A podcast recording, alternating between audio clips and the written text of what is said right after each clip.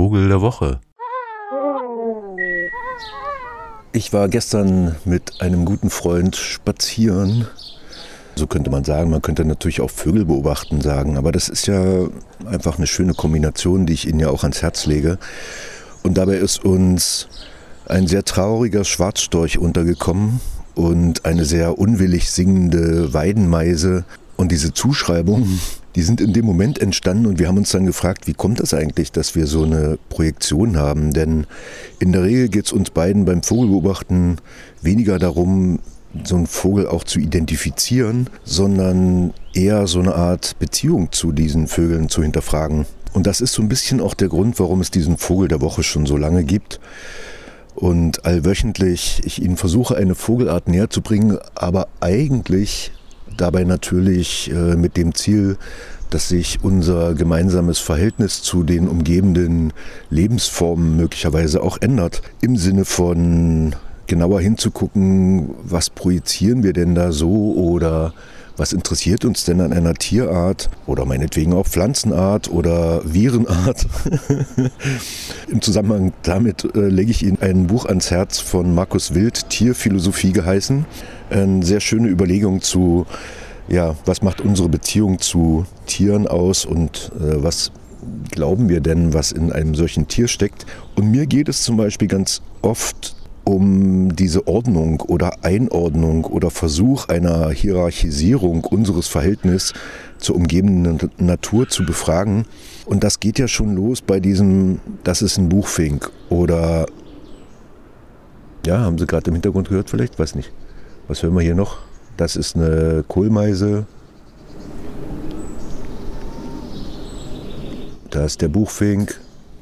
Aber das stimmt ja gar nicht. Das ist ja nicht der Buchfink sondern das ist wahrscheinlich Gabi äh, oder Gabor oder Gabriela. Es gibt eine vom Cornell Lab of Ornithology herausgegebene Stimmerkennungs-App. Da kann man sogar versuchen, selber mal so einen Vogel nachzuahmen und so genau ranzukommen wie möglich, dass die App einem dann sagt, ja, du bist ein Pirol. Ja, das ist ein Hund. Würde die App rauskriegen, die sagt einem auch, nee, You are probably human. Noch interessanter ist eigentlich, wenn Vogelarten selbst äh, versuchen, andere nachzuahmen und daraus ihren Gesang spinnen, wie es zum Beispiel der gerade angekommene Gelbspötter macht. Kennen Sie den?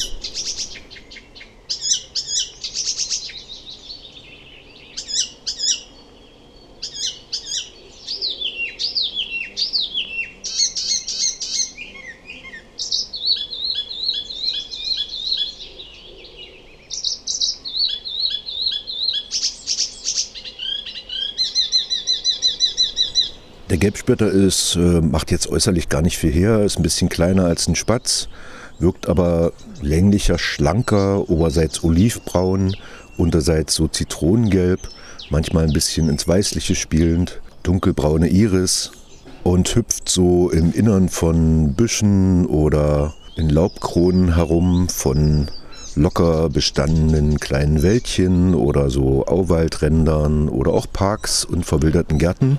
Da kann man ihn sehen, beziehungsweise viel eher hören. Der ist jetzt gerade angekommen und bleibt auch nicht so lang, also ist nur drei Monate hier, verbringt sonst sein Dasein südlich der Sahara. Deshalb ist er auch so spät gekommen und die kommen ja nur her, weil sie hier so viel Futter finden über die langen Tage, nicht wahr? Und dann bringt er lustigerweise natürlich von seinen Reisen oft auch Vogelstimmen mit in seinem spötternden Gesang, die man gar nicht so kennt. Und dann kann man so ein Rätselraten machen, was ist das? Dann sind wir aber wieder beim Artenbestimmen. Was ich an dieser Geschichte noch interessanter finde als dieses Nachahmen in seinen Strophen ist, dass das natürlich immer ganz individuell unterschiedlich ausfällt. Und zwar je nachdem, wo der so unterwegs war oder sie. Die sehen übrigens beide gleich aus, die Geschlechter kann man nicht unterscheiden. Und dann ist das total interessant, eigentlich mitzubekommen, dass dieser Gelbspötter hier, der hier,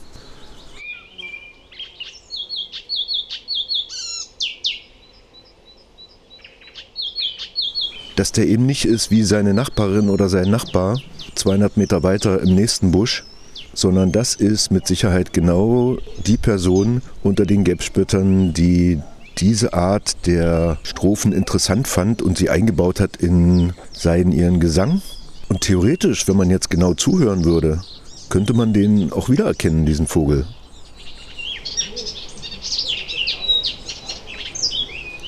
Aber vielleicht auch nur jetzt, weil im nächsten Jahr hat er ja dann noch mehr gelernt. Und da muss man schon sehr genau hinhören, um dann rauszukriegen, ist es wirklich meine Kumpeline da im Strauch oder ist das vielleicht ein anderer? Und das muss man ja auch gar nicht beantworten. Allein diese Neugier ist ja schon schön und diese Betrachtungsweise, die finde ich sehr schön. Also wenn Sie demnächst mal durch den Park, durch den Wald laufen, dann versuchen Sie sich doch wenigstens mal kurz vorzustellen, dass der Grünfink, der hier gerade singt,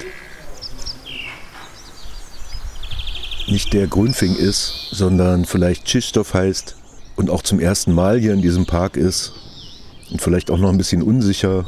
Und das gilt natürlich auch für den Gelbspötter hier.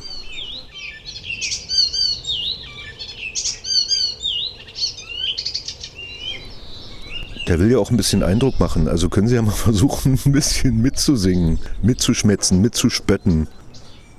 Und dann wird das ein lustiges Vogel-Mensch-Gespötte und Gesinge in unseren Parks und Wäldern. Und wer weiß, was für Erkenntnisse auf beiden Seiten dabei rauskommen. Oder reicht ja auch Gefühlslagen. Eine Lust auf einen spöttischen Zugang für diese Woche wünsche ich Ihnen und wir hören uns bald wieder mit einem anderen Ohrtraining vielleicht. Mein Vogel der Woche, der Gelbspötter.